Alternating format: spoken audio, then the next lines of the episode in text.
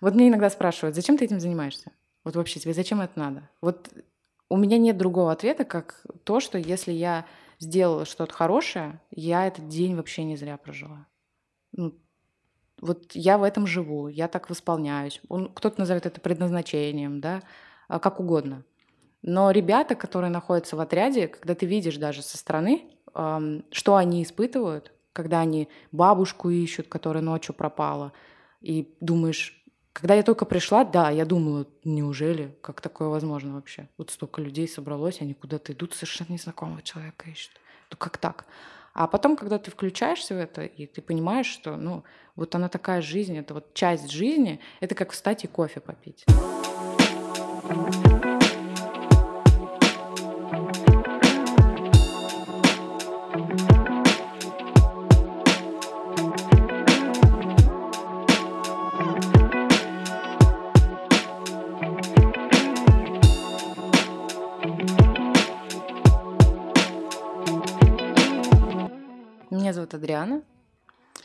Я руководитель пресс-службы поисково-спасательного отряда «Лиза Алерт» Республики Татарстан.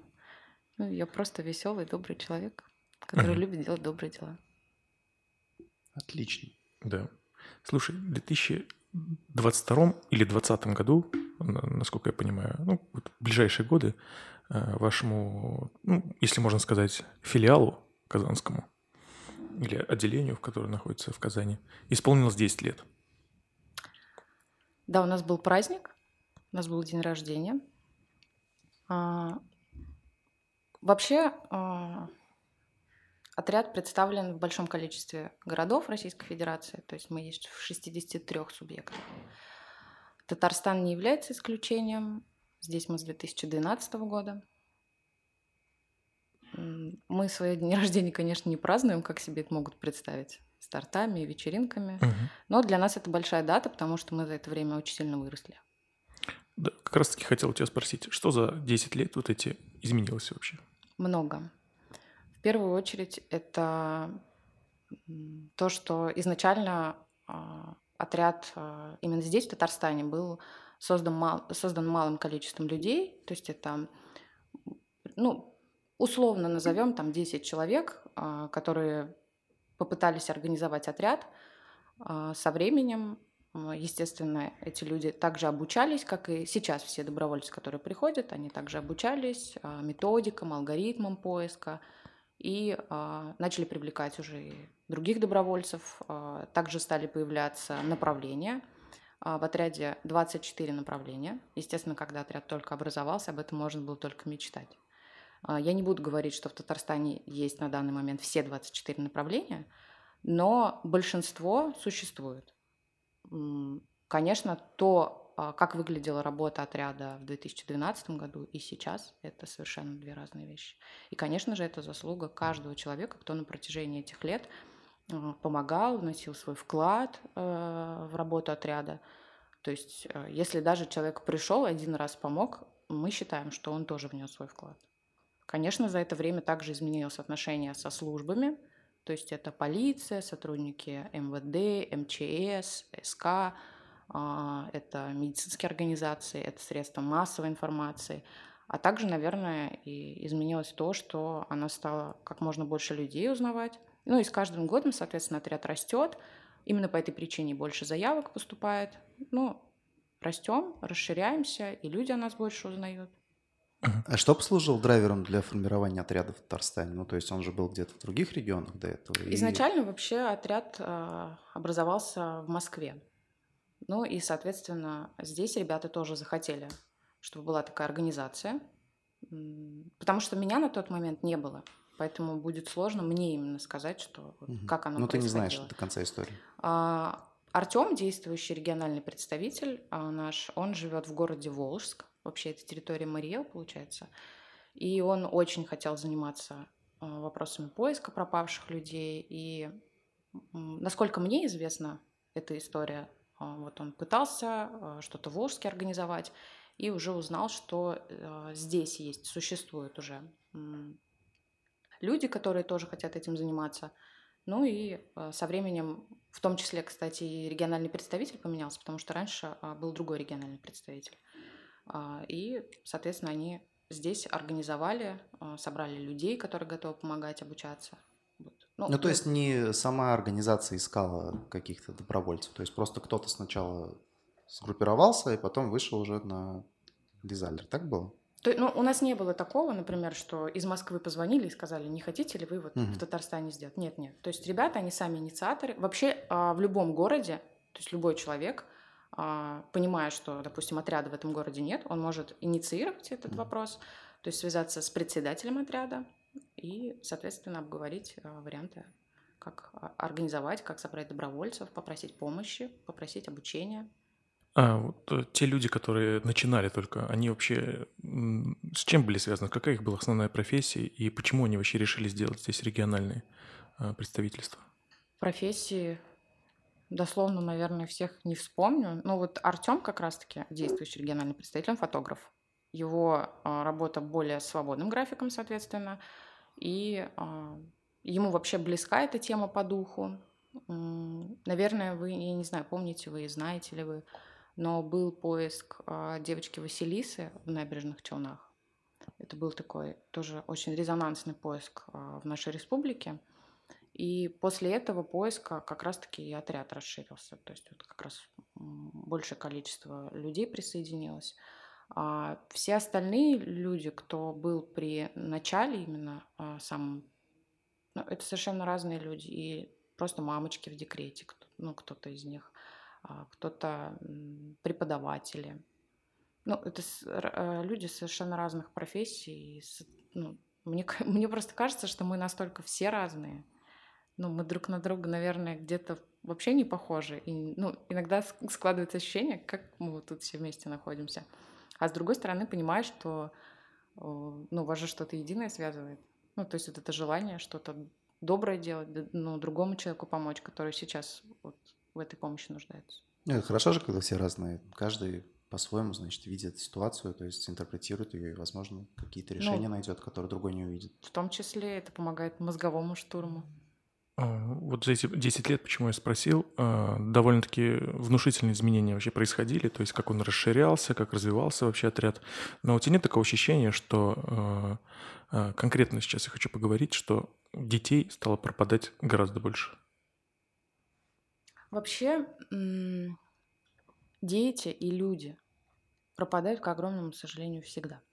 И цифры, то есть, например, цифры, которые мы озвучиваем, о том, какое количество людей пропало, а, сколько заявок за год мы получили, вы должны понимать, что это не все цифры. Мы называем только то, что поступает именно в отряд. Те заявки, которые приходят к нам через горячую линию, через сайт – а есть еще цифры а, Министерства внутренних дел, то есть а, это еще большие цифры.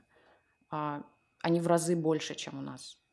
Но касательно того, что стало больше пропадать, я, наверное, не совсем соглашусь. Тут вопрос в том, что раньше просто эти истории не так сильно освещались. И в том числе, например, не было когда отряда не было такого количества ориентировок, которые мы можем видеть в интернете, да, что там выезды на поиски, сборы добровольцев. А, возможно, мы просто ну, не знали этого ну, на определенный период времени. То есть благодаря отряду сейчас есть огромный такой канал, который может просвещать это и гораздо быстрее перейти от э, заявления к действию. Да, еще очень важно, что мы стараемся прививать а, это всем людям – Проблема а, очень частая у нас, как, ну точно в России, не буду говорить только за Татарстан, это проблема того, что люди думают навязанным шаблоном о том, что вот трое суток пройдет, и мы подадим заявление. А на самом деле это миф. Никакого правила трех суток, там, 12 часов, 18 любого временного интервала его просто не существует. Это выдумки. Откуда взялись эти корни, я достоверно не знаю, но если, например, ну, будем просто с вами фантазировать, что если у кого-то из нас пропадает с вами близкий человек, ждать ну, трех суток просто не, не то, что нельзя, не нужно, невозможно, ни в коем случае. Нужно в первые же сутки обратиться, потому что шанс найти человека в первые сутки 95% успеха, то есть поиск завершится. На вторые сутки 50, на третьи уже 30. Плюс еще и а, территория поиска с каждым часом увеличивается. И, соответственно, большое количество людей а, теряют время, они не подают заявку вовремя, они не обращаются ни в полицию, а, ни в поисковые организации, соответственно, упускают время. В этом большая проблема. У нас есть люди, которым мы объясняем, что это не так, а они могут даже нам сказать о том, что нам так в полиции сказали. Слава богу, в Татарстане уже такой проблемы нет, а, потому что и сотрудники полиции уже сами об этом говорят. Если раньше а, такие истории были чаще, если даже мы так года 3-4 назад посмотрим, это еще было. Но каждый гражданин Российской Федерации должен помнить, что если у него не принимают заявление в полицию здесь и сейчас, это уголовно наказуемо. В таких случаях нужно сразу же звонить и соверш... А, звонить по номеру 112, либо по номеру горячей линии МВД и говорить о том, что есть проблема, у меня не принимают заявление. Но на самом деле есть же логика определенная, почему не принимают. То есть, в принципе, органы же можно понять. А с точки зрения гуманизма некого, ну, какого-то отношения к людям, это, безусловно, неправильно. Но с точки зрения человеческих ресурсов, которые затрачиваются на поиск, это имеет место быть. Потому что часто такое бывало, что у кого-то, например, пропадал дядя, там отец или еще кто-то, и он просто где-то ну, выпивал. Выпивал, это мягко сказано. И его не могли найти какое-то время, когда он выходил из запоя, он, собственно, появлялся. И вот на этот как раз промежуток выхода из запоя дается вот эти три дня условные. Понятно, что они не прописаны, не зарегламентированы, да, но они имели место быть, потому что было повально такое, что люди просто сами хотели быть потерянными на какое-то время. Во все тяжкие пускали, назовем это так. А поиски затрачивают очень много сил. Ты согласишься, думаю, Конечно. с этим. И поэтому полицейские, в силу того, что очень много различных задач, ну, просто давайте подождем. Ну, вдруг что-то получится. Бывало так, что не попадали, да, и случалось что-то негативное. Убивали ребенка, например, или еще кого-то, да, пока они бездействовали. Но какой-то процент, наверное, я думаю, что он достаточно большой, как раз-таки был вот с положительным исходом. И сейчас ты говоришь, что стало это меньше, потому что просто стало проще искать, потому что очень много камер наблюдения. И ты, в принципе, можешь быстро восстановить цепочку, если будешь знать, где человек последний раз с кем контактировал, да, то есть кому он там что писал, где он находился. И уже оттуда можно по камерам отследить, куда человек двигался, как минимум. Поэтому, наверное, полицейским проще стало. Ну, ну есть еще опять же, могу ошибаться. Медали. А, если мы говорим о трех днях, вот опять-таки просто пофантазируем, пропала бабушка. Угу. Вот вы заявили, допустим, через трое суток подали заявление в полицию и обратились а, в поисковый отряд. Нам нужно собрать свидетельства. Кто видел бабушку, где ее видели, проверить э, все места, где она может э, находиться, все транспортные узлы. Если я подойду к прохожим и спрошу у них, Видели ли вы такую бабушку три дня назад? Я вам с уверенностью могу сказать, что вряд ли даже вы вспомните, видели ли вы бабушку три дня назад. За три дня пройдет огромное количество людей в вашей голове, а, ну, то есть в ваших воспоминаниях. А если я спрошу тот же вопрос в первый день ее пропажи, с вероятностью в 95% я найду человека, который ее видел, который ее вспомнит, сможет предоставить достоверное свидетельство, по которому мы сможем отработать и, возможно, а, выстроить хронологическую цепочку и уже по каким-то горячим следам обнаружить человека. Это, вот, это очень важная составляющая, а, особенно если мы о детях говорим. И нет ничего страшного в том, что пропал ребенок, и мама позвонит через полчаса и скажет, ребят, все нормально, ребенок нашелся, никто ругаться не будет, Никто не будет говорить, какие вы плохие. Наоборот, все выдохнут, скажут, здорово. Но лучше перестраховаться. Ну, это в вашем случае. То есть в случае организации, которая занимается поиском, я же сказал тебе я про пон- Я понимаю. Мы со своей стороны тоже э, имеем возможность посмотреть, как работают э, сотрудники полиции, потому что мы с ними совместно работаем. Все наши действия э, в том числе пересекаются с ними. И да, у них огромное количество работы. Одной только бумажной работы какое количество – но я, я не, ну, не буду э, говорить за них, там, что было там 5 лет назад, 6, 10. Но то, что происходит сейчас, радует очень. Даже бывает такое, что приходят люди написать заявление о пропаже, а сотрудники полиции дают сами номер горячей линии, говорят, позвоните ребятам. Или же напрямую сами обращаются к нам. Да, потому что вы как раз-таки и помогаете закрыть вот этот момент да. того, что ну, кто-то просто вернется домой сам. И все. В То том есть, числе. А себя как бы они немножко ну, в сторонку уводят. Потому что все-таки они больше, мне кажется, затрачивают даже средств на поиски, чем вы. Ну, мне так кажется. Ну, у них, а, я бы сказала так, что у них в определенных случаях даже нет ресурса нужного. То есть вот а, представим, что сидит участковый один. Вот он сидит, а у него стопка уже заявлений о пропаже за день. Вот что он один может сделать? Как он разорвется на все части? То есть как он и туда ему нужно, и туда. Конечно, если подключатся волонтеры, э, это будет огромная помощь. Ну, то есть, получается, мы сейчас имеем рабочий инструмент практически. Ну, да. Ну, отлично, отлично. Скажи, пожалуйста, а ты сталкивалась сама с пропажами близких людей или знакомых? Да. Когда пропадает человек, что нужно делать? Самый важный момент и первый это, конечно же, позвонить всем своим знакомым, близким, родственникам. Ну, то есть понять, нет ли твоего близкого у кого-то. Вдруг кто-то в гостях засиделся, забыл позвонить, там телефон сел. А, проверить, был ли человек на работе. Опять-таки, посмотреть а, социальные сети. А, если мы понимаем, что человек должен быть к этому времени дома, ну, образно там, дочка должна прийти, муж, брат, мама, но человека нет, ты проверил всех и вся, то стоит незамедлительно обращаться в полицию и подавать заявку в поисковый отряд. Ну, как правило, это же э, сложный этап нужно пройти перед тем, как ты начнешь уже как-то действовать. Я про эмоциональный вот этот барьер, который выше всех логических твоих действий. Наверняка вы сталкивались с такими людьми, которые ну, просто из-за эмоций не могут э, до конца вам что-то там помочь или рассказать. Как вы с этим справляетесь? Мы пытаемся успокоить человека. Это как бы это банально не звучало, но нужно успокоиться. Вот это, я понимаю, что это очень, наверное, смешно звучит и глупо, с одной стороны, но это самая первая важная часть, потому что, да, мы очень часто сталкиваемся с тем, что когда мы общаемся с заявителями, э, заявителями мы пытаемся собрать необходимую информацию – они очень волнуются, у них может быть и истерика в том числе, особенно, сами понимаете, когда ребенок пропадает. Мама плачет, ей вообще не до звонков. Вот ей сейчас не до кого. Но нужно успокоить, нужно собраться. Именно для этого, в случае, если мы говорим о детях, у нас есть детские прозвончики. Это специально обученные люди, а, которые умеют общаться с людьми, у которых уже вот такое состояние достаточно нервное. Но в первую очередь, да, успокоиться. Я просто сама лично сталкивалась с тем, что у меня пропадала сестренка.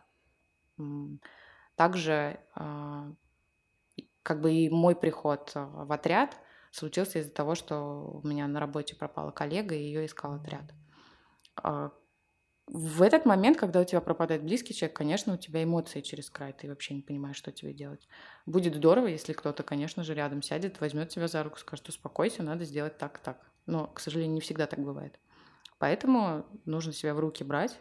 Ну, то есть вот когда у нас э, такая история в семье произошла, сестренка пропала, э, естественно, в руки себя взяли, успокоились, проверили все э, контакты возможные, всех друзей, близких, школу, и уже пошли подали заявление в полицию. Слушайте, если мы берем вот варианты с позитивным исходом, как вот в случае с тем мальчиком, который, по-моему, полгода назад пропадал, который гулял где-то в Приволжском районе, вышел со школы и куда-то исчез, и через два дня его, кажется, нашли, где-то там объявился. Папа, насколько я знаю, очень сильно искал его там во всех соцсетях, прям это постили. Ну, я к тому веду, что у мальчика какое-то расстройство, и он просто... Я волен погулять сегодня. И типа не буду вообще нигде появляться, ни с кем контактировать, просто хочу где-то с беспризорниками он ходил, в общем. Просто было ему интересно вот так время провести.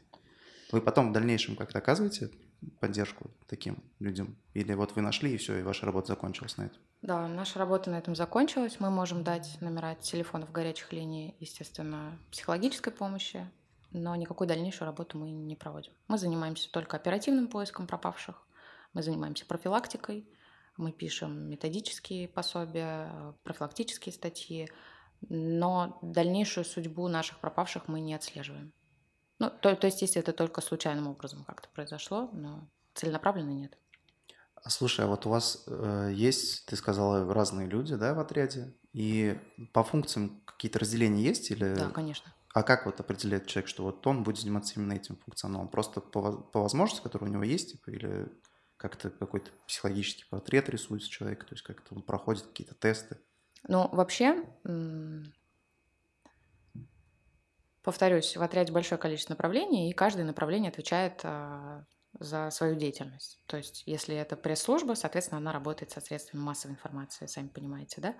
А если мы говорим, допустим, о группе коротких прозвонов, они занимаются обзвоном медицинских учреждений. У нас есть там также группа распространения информации, инструкторы школы Лизалерт, координаторы, информационные координаторы, регистраторы. То есть а, большое количество а, волонтеров, которые вот могут заниматься отдельно каким-то делом. Когда человек приходит в отряд, он может а, даже при заполнении анкеты указать, куда он хочет. То есть там есть графы, выбрать нужное направление, прийти в это направление и обучиться. Если у человека не получится, ну ничего страшного. Он переходит в другое направление. Он может быть как просто поисковиком, который выезжает на поиски, то есть непосредственно в центр событий, так сказать. Также он может дистанционно чем-то заниматься, но может и совмещать и то, и другое. Ну вот смотри, но... просто вот поисковик, я извини, mm-hmm. сразу mm-hmm. уточню, поисковик, он не какой-то особой подготовки не проходит, я правильно понимаю? Ну, изначально, когда первый вот э, раз приезжаешь на поиск, э, просто прикрепляют в группу, у каждой группы есть старший поисковой группы, и, соответственно, со старшим выполняют задачу. Но в последующем, если человек остается в отряде, он проходит обучение. У нас есть как и полевые обучения, так и онлайн обучение, лекции, а также и протесты, вот мы до этого сказали, да, у, каки- у каких-то направлений есть и тестирование в том числе, а, своего рода экзамены есть, а, потому что некоторые направления предполагают а, под собой наличие определенных качеств, таких как стрессоустойчивость, а, умение, например, общения, а, общаться по телефону. А, соответственно, если человек никогда не занимался звонками, ему будет достаточно сложно, и возможно, что у него и не получится, к сожалению. Я объясню, почему спрашиваю угу. про то, как вы подбираете людей для поиска. А самый основной вопрос, который у меня вообще в голове очень давно сидит, и я хотел задать всегда его человеку, который непосредственно ну, погружен в эту тематику – о котором мы сегодня говорим. Очень много кейсов было при поиске различных людей, когда подключались добровольцы. Самый яркий, наверное, это Чикатило, когда происходило что-то убийство, например, пропадал какая-нибудь девочка или еще кто-то, и сам же маньяк вместе с группой поисковиков ходил и искал убийцу. Просто не знаю, как, как это работает вот в, в реальности вообще. Я никогда сам не искал, но осознание того, что сам же маньяк ходит с этими людьми и ищет, и еще вводит их в заблуждение, ну, мне кажется, вообще очень странным, и насколько это может вообще, ну, как бы группа действительно помочь в этой ситуации, когда с ними находится сам же убийца. В Казани было что-нибудь подобное вообще? Или ты какие-то кейсы знаешь? Вообще вот именно таких ситуаций у нас в нашей республике я не знаю, но я знаю на примере наших коллег из других городов, что были случаи действительно, когда человек, который имел отношение к пропаже ребенка, вместе с группой ходил и искал. Ну, слушай, это же реально, получается, ломает абсолютно всю работу, которую проделали. Ну, не совсем. Во-первых, а, во всех случаях, которые знаю я, очень хорошо отработали государственные службы. То есть полиция, Следственный комитет – а, опять-таки отсмотр а, и камер в том числе, что помогло быстро выявить этого человека, то есть понять, что среди людей находится именно причастный. А во-вторых, к огромному сожалению, мы не можем проводить какие-то тесты, ну, соответственно, для выявления таких качеств, а, когда человек приходит, потому что к нам приходит любой желающий. Но я, конечно, очень сильно надеюсь, что таких ситуаций не будет в нашем мире, ну, вот, похожих. Но у нас их не было, поэтому мне ну, именно о личном опыте каком-то в этом отношении сказать трудно.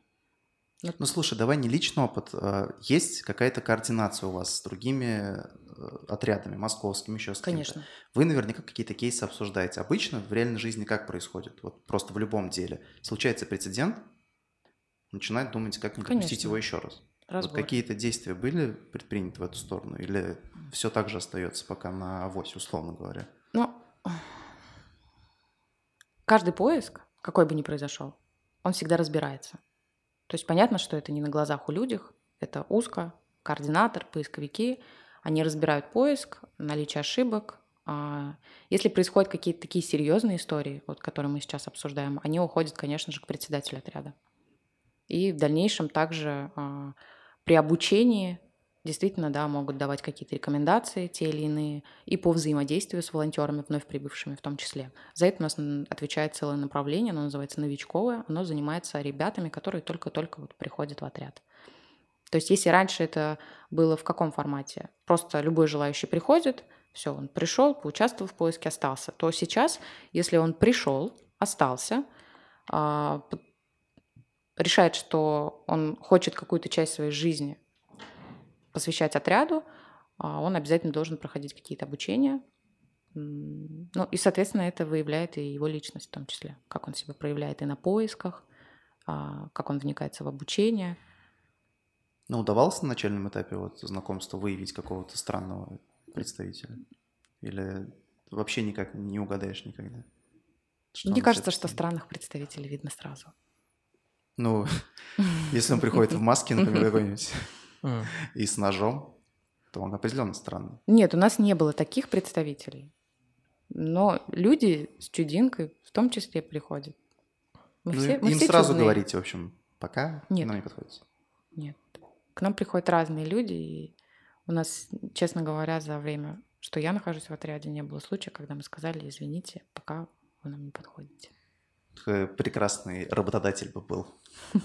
Берем ну, всех. Потому что мотивация же у всех одна, и цель как бы помочь. Тут ничего другого, по сути, преследовать ты не может, кроме тех чекательских э, случаев, наверное. Ну, Но они редкие, эти случаи. Они, к сожалению, есть. Да, я вынуждена признать этот факт. Но, слава богу, они очень редкие. Ну уж мы на это надеемся, потому ну. что было бы очень странно, если бы реально всегда так происходило. К сожалению, некоторые поиски заканчиваются не самыми приятными новостями, в том числе и э, поиски детей. И огромное количество случаев, когда а, люди, которые искали а, не волонтеры, которые участвуют в вашем отряде в поисковом, а те люди, которые там близкие, там родные и так далее, участвовали в поисках ребенка, они пытаются, э, когда находят человека, который все это совершил, они пытаются совершить с ним самосуд. Э, я читал, что это большая проблема э, для как органов и отрядов, которые занимаются поиском. Как вы работаете с, с такими ситуациями? Опять-таки, наверное, мне придется признать, опять-таки, тот факт, что у нас таких случаев нет, не было, слава богу. Но я, я не могу сказать, как отряд борется. А, у нас даже вот, а, я, наверное, такой пример приведу. Смотрите, когда пропадает человек, любой, мы не обсуждаем причины пропажи, мы не обсуждаем, как человек пропал, при каких обстоятельствах, его семью. А, мы сохраняем эту информацию конфиденциальной. Мы не рассуждаем об этом в СМИ, в соцсетях, и на это есть причина. Причина такова, что у человека пропавшего, как и у его семьи, а, есть личная жизнь. Им и так тяжело. А если кто-то в соцсетях, простите за выражение, будет мусолить сидеть, что а, да он, наверное, такой секой ушел туда, то это неприятно. А, я честно говорю о том, что мы удаляем такие комментарии сразу же, мы все чистим, мы за этим следим. И когда происходит трагичный поиск, когда погибает человек, каждое первое и второе сообщение — это почему. Конечно же, все хотят знать. А, естественно, мы опять-таки не разглашаем никакие подробности. И в случае, когда ребенок пропадает, э, слава богу, находится живым, мы максимально пытаемся э, сократить какие-либо обсуждения, потому что это может повлиять на его учебу, на его отношения с окружением. Это опять-таки буллинг в том числе. А, это цел, целый ряд проблем. А что касается того момента, когда происходит трагичный поиск и ловит какого-то убийцу, конечно, как правило, все люди свирепствуют. Все хотят совершить тот самый самосуд, но это работа государственных структур. Только суд может судить человека. Ну, не мы никак. Не, понятно, что вы не участвуете в самосудах. Я про предотвращение таких случаев, когда, может быть, даже кто-то и из отряда, например, может переэмоционировать и вообще, понимая вообще, что произошло, может переходить границы? Ну, все, что касается добровольцев отряда, у нас есть незабываемые правила, которые должны соблюдаться. А, это пресекается моментально. Если человек не понимает, как бы это грубо ни звучало, мы будем с ним прощаться. Ну вот если мы возьмем самый популярный кейс в последнее время, ну, популярный, конечно, такое слово, Кострому, да, где девочку изнасиловали, убили. Вот среди всех вот буйствующих э, возле этого дома были сотруд... сотрудники, скажем так, или из Альерта, или это? Нет. Сто процентов? Сто процентов. Угу. Нам Ну. больно, мы также переживаем э, эту трагедию. Даже я, сидя здесь, не участвуя в поиске там, очень сильно переживаю такие истории. Я в том числе, как и те, кто непосредственно участвовал, могу плакать. Для меня это трагедия. А, Для меня не бывает чужих детей. Для меня нет такого понимания, как и для ребят, которые находятся в отряде. Ну, у нас есть своего рода слоган, что чужих детей не бывает.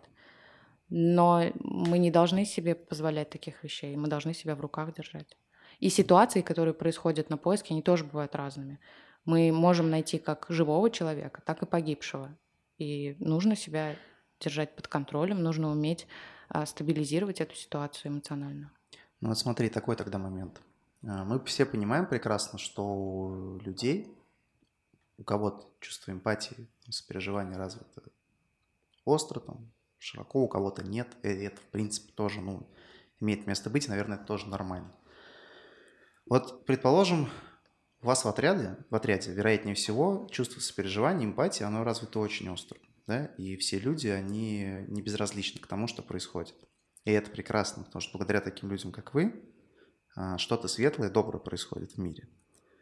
Однако не стоит забывать о том, что жизнь человеку дается одна, и второй у него не будет. С наибольшей вероятностью не будет. И вот каково это чувствовать себя постоянно вот э, в таком напряжении, сталкиваться вот с такими вот э, сложными ситуациями, и неужели ты не ловишь себя на мысли о том, что, блин, нахрен мне это надо? Ведь я же могу жить вообще просто обходя все вот эти вот моменты. И никогда не соприкасаться со всей этой чернью и грязью.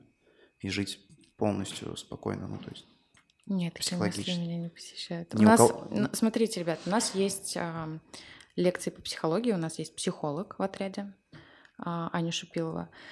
И если э, волонтер испытывает какие-то действительно вот серьезные трудности, он всегда может связаться, обсудить. Плюс и лекции а, с психологом проходят с периодичностью, ну, то есть там раз в квартал, образно говоря.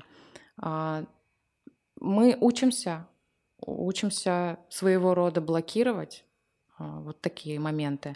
Но да, мы все живые люди, и где-то это может не сработать. Но когда мы говорим о том, что ну, не посещают ли такие мысли, нет, на, час, на чашу весов всегда стоит то, что ты что-то хорошее делаешь. Ну, то есть не то, что ты можешь видеть негативного, а наоборот, сколько хорошего можешь внести. Это речь не о том, что мы говорим, ну вот мы такие классные. Нет, мы вообще обычные люди, никакие не супергерои в плащах. А, Нет, обычные люди, но э, когда ты думаешь, вот, вот мне иногда спрашивают, зачем ты этим занимаешься? Вот вообще тебе зачем это надо? Вот у меня нет другого ответа, как то, что если я сделала что-то хорошее, я этот день вообще не зря прожила. Ну, вот я в этом живу, я так восполняюсь. Он, кто-то назовет это предназначением, да, а, как угодно. Но ребята, которые находятся в отряде, когда ты видишь даже со стороны, что они испытывают, когда они бабушку ищут, которая ночью пропала, и думаешь, когда я только пришла, да, я думала, неужели, как такое возможно вообще? Вот столько людей собралось, они куда-то идут, совершенно незнакомого человека ищут. Ну как так? А потом, когда ты включаешься в это, и ты понимаешь, что, ну, вот она такая жизнь, это вот часть жизни, это как встать и кофе попить для меня сейчас. Ну, я думаю, для, для моих сотрудников также. Вот очень хорошо, что ты в это русло повела разговор. У меня тоже такая вот мысль возникла. Что ты думаешь вот на, на такой счет? А, Я смотрел, ну так получилось, что я был невольным, э, так сказать, э, зрителем э, сериала одного на Netflix.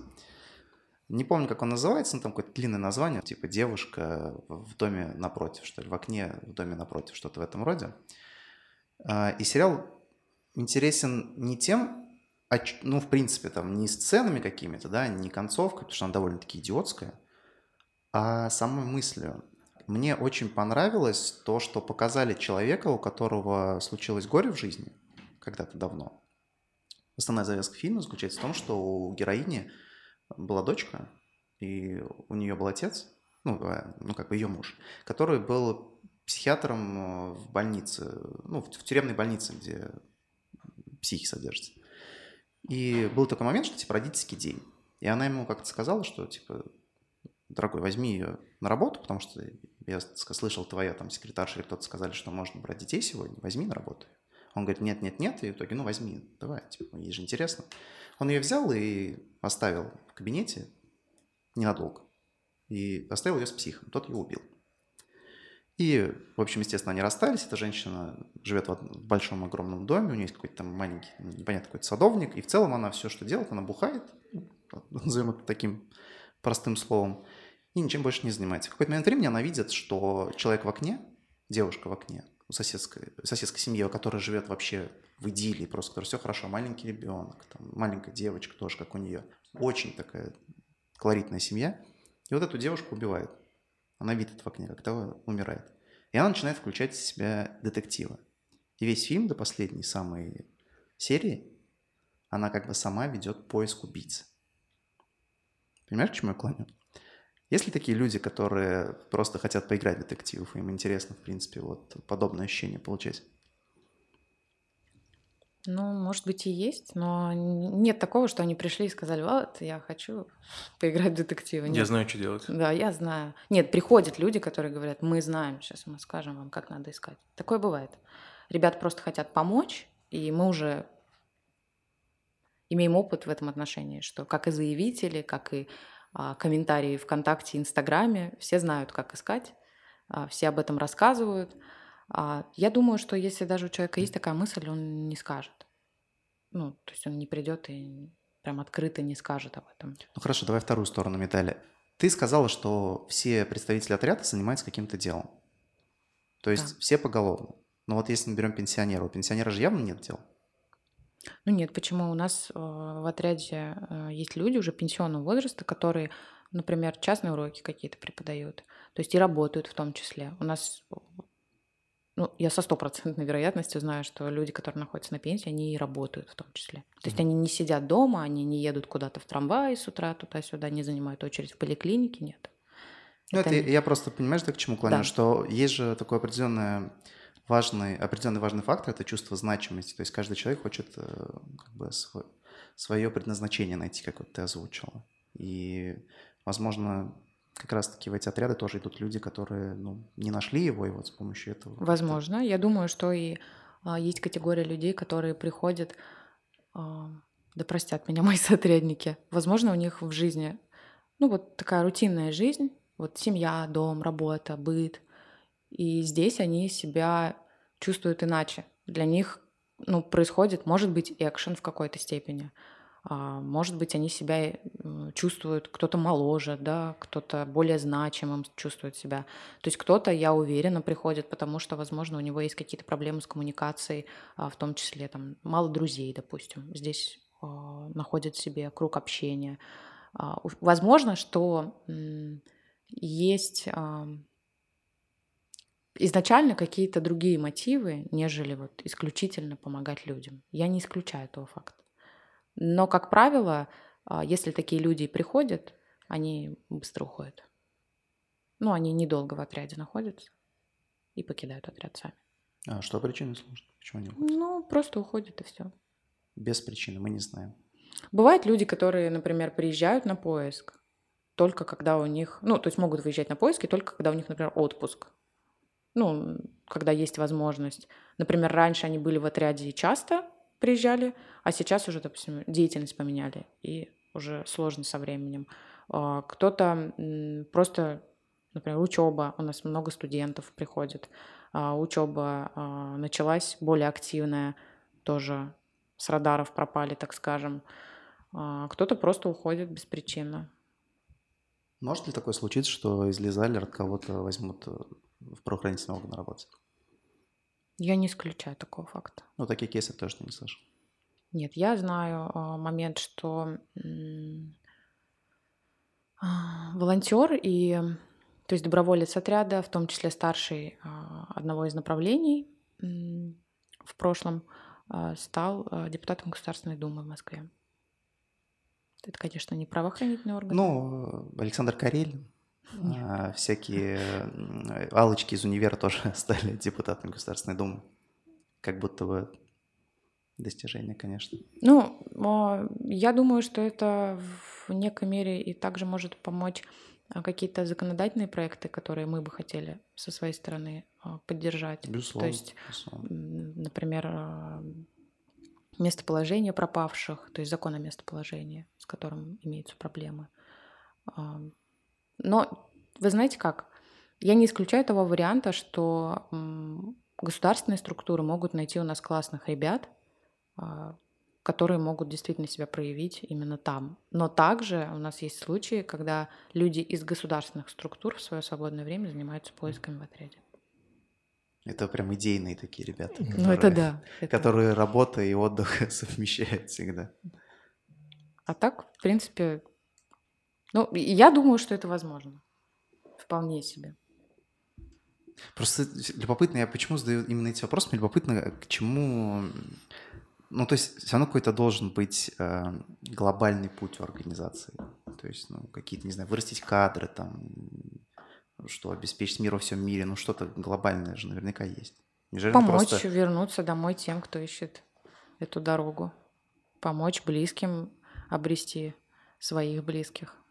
Вот Слушай, это цель. Но это же не глобальная, это локальная цель. Это найти одного человека. Я говорю про то, что... Но если мы говорим о количестве этих найденных людей, а, то есть цифра, к цифре привязывается. Ну, ну условно. Условно, если говорить, то можно и так назвать.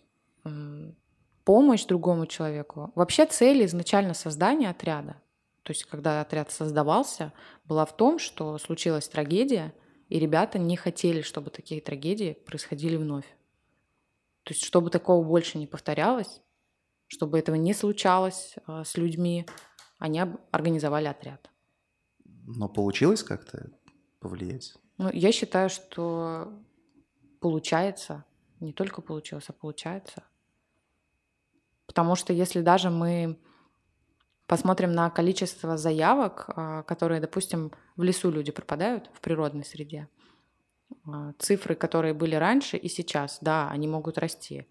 Но огромное количество людей стали быть внимательными, стали обучать своих близких, то есть даже я на своем личном примере могу сказать, у меня есть друзья, у кого бабушки и дедушки всю жизнь ходили за грибами. Ну вот ходили за грибами, вот с одной корзинкой, там ножичек лежит, ни телефона с собой, ничего, одежда цвета хаки. Я этот лес знаю, я пошел, я тут не заблужусь. И мои друзья, которые просто на моем примере смотрят, там, чем я занимаюсь, я им что-то рассказываю, рассказываю какие-то истории – я уже вижу, что там новый сезон грибной, и я вижу их фотографии в Инстаграме, где дедушка, бабушка в спас-жилете, в яркой одежде, с телефоном, со свистком, то есть и вода с собой, и рюкзак с собой. Ну, это же получается, что эти знания уходят, то есть люди ими пользуются, люди учат своих детей, своих близких, также более внимательными становятся к своим пожилым родителям, которые, у которых особенно там проблемы с памятью, болезнь Альцгеймера. Вот именно в этом-то тоже основная проблема. Жаль, не все действия могут привести к желаемому результату, потому что какой-то фактор, вот наподобие болезни, какой-то забывчивости человека может просто... Но есть советы определенные, которые могут людям помочь. То есть вот э, банально, э, у человека проблема с памятью, он выходит на улицу, теряется, у него нет ни телефона, у него нет ни записки с номером родственником, ни адрес – и на противовес история, когда теряется дедушка, у которого проблемы с памятью, его видят сотрудники полиции, подходят к нему, спрашивают, нет ли у него там номера телефона близких, там телефона с собой. Он вытаскивает записку из кармана, на которой адрес и номер дочери. Они ей звонят и возвращают его домой. Соответственно, ситуация могла повернуться совершенно иначе. Могли не быть на месте сотрудники полиции, дедушка мог еще дальше уйти, и некому было бы позвонить, и неизвестно, чем бы это кончилось. То есть какая-то профилактика, которая проходит на постоянной основе, там даже в наших социальных сетях, мы видим и обратную связь, что она все-таки работает. Я знаешь, почему про глобальную цель спросил? Наверное, нужно внести пояснение. Вот по поводу девушки ты сказал, это как раз-таки то, о чем я и говорю. Наверняка же ты согласишься э, с таким мнением, что всяких различных э, пропаж, да, там вообще потери э, близких и всего остального было бы меньше, если бы люди, в принципе, ну, скажем так, как раз-таки вот воспитывали в себе вот это чувство эмпатии, сопереживания. Конечно. Ну, когда девочку вот украли в Костроме, очень много людей же просто не отреагировало на ее крики. Ведь так? И очень много сотрудников полиции и, в принципе, людей у этого дедушки даже не спросили бы то, что у него спросили. То есть, по сути, эта записка могла даже не пригодиться. Да. Вот в моем понимании, наверное, вот это глобальная цель. Потому что мне, так, мне, у меня такое ощущение, могу ошибаться, я на самом деле не могу как-то м, давать какую-то оценку, да, или как-то критиковать, потому что я сам ни хрена не делаю. Ну, то есть отвергаешь, предлагай. Я все это понимаю. Но порассуждать я могу. И, в принципе, рассуждение наталкивает на то, что у нас всегда борется со следствием, а не с причиной. Вообще в любом деле.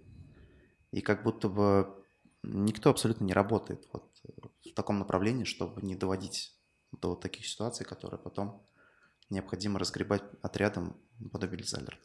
Ну, вообще, мы бы были счастливы, если бы наша организация вообще не нужна была бы в этом мире, так сказать.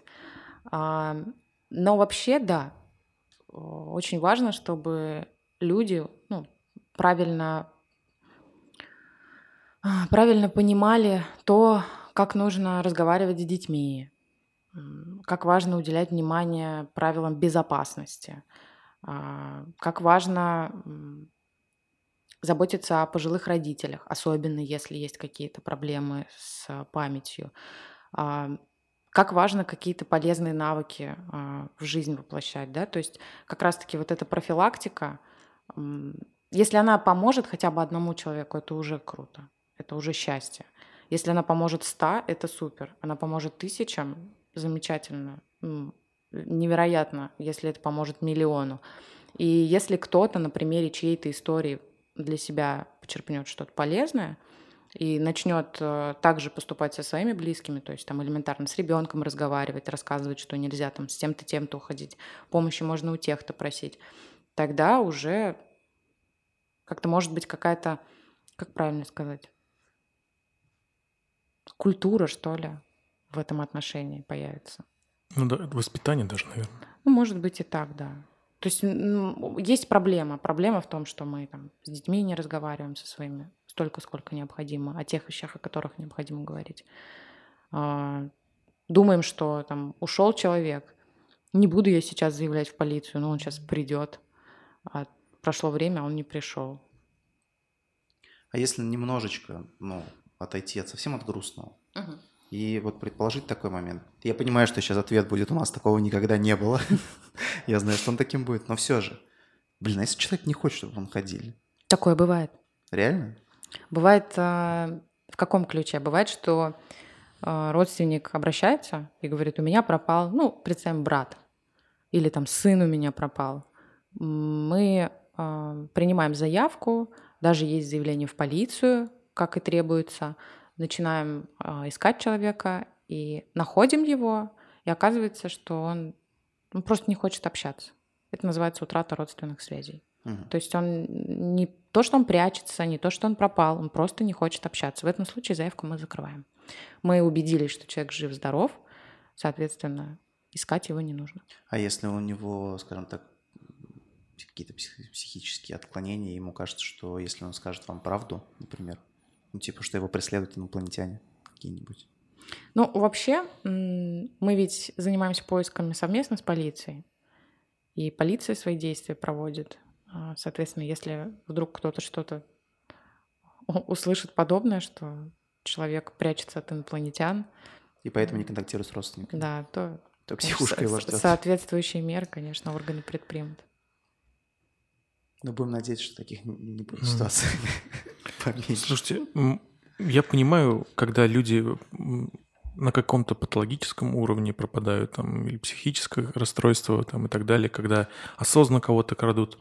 Но есть же случаи, когда вообще непонятно, как люди теряются в эпоху гаджетов, там, умных часов, умных телефонов, там, э, какие-то есть устройства для детей, чтобы их отслеживать. Почему люди пропадают в 2022 году? Люди пропадают всегда. И Потеряться может кто угодно и где угодно. Это вот мы сейчас с вами сидим, общаемся, и, скорее всего, когда этот разговор закончится, вы скажете, ну, я-то точно никогда не потеряюсь. Ну, это не факт. Я вам скажу, как человек, который в том числе ходит в лесу, ищет пропавших. А, до отряда, окажись я в лесу где-то, ну, я, наверное, бы не выжила просто, если бы потерялась. Мне кажется, что я психологически просто с этой проблемой бы не справилась. Но это честно. Без оборудования, с которым мы ходим в лес, то есть это навигаторы, рации, компасы, карты, не факт, что можно так же легко выйти. Да, конечно, с нашими навыками, наверное, это проще, чем человек, который никогда не бывает в таких условиях. Но потеряться, а, да, можно даже в чужом городе потеряться. А, понятно, что можно в эпоху гаджетов посмотреть дорогу и так далее, но есть случаи, когда действительно ты не понимаешь, вот был человек, вот он вышел из дома, он, и куда он делся, и ну, ничего нет. И да, мы задаемся таким вопросом, где, куда, как, как С... это произошло вообще? Слушайте, опять же, немножко смешного, но реально, вот я знаю человека, вот вы были на станции метро Проспект Победы? Да. Вот вы понимаете, как там переход выглядит? Он очень, очень да. такой как зеленый, такой интересный. Так я знаю человека, который там заблудился. Он не смог найти нужный выход. Реально, реально заблудился. Ну, до отряда у меня был абсолютный топографический кретинизм. Ну, я могла заблудиться, я могла сесть не на тот автобус и вместо проспекта Победы приехать в поселок Мирный и не понимать, где я нахожусь как оттуда выбраться. То есть вот настолько все было плохо.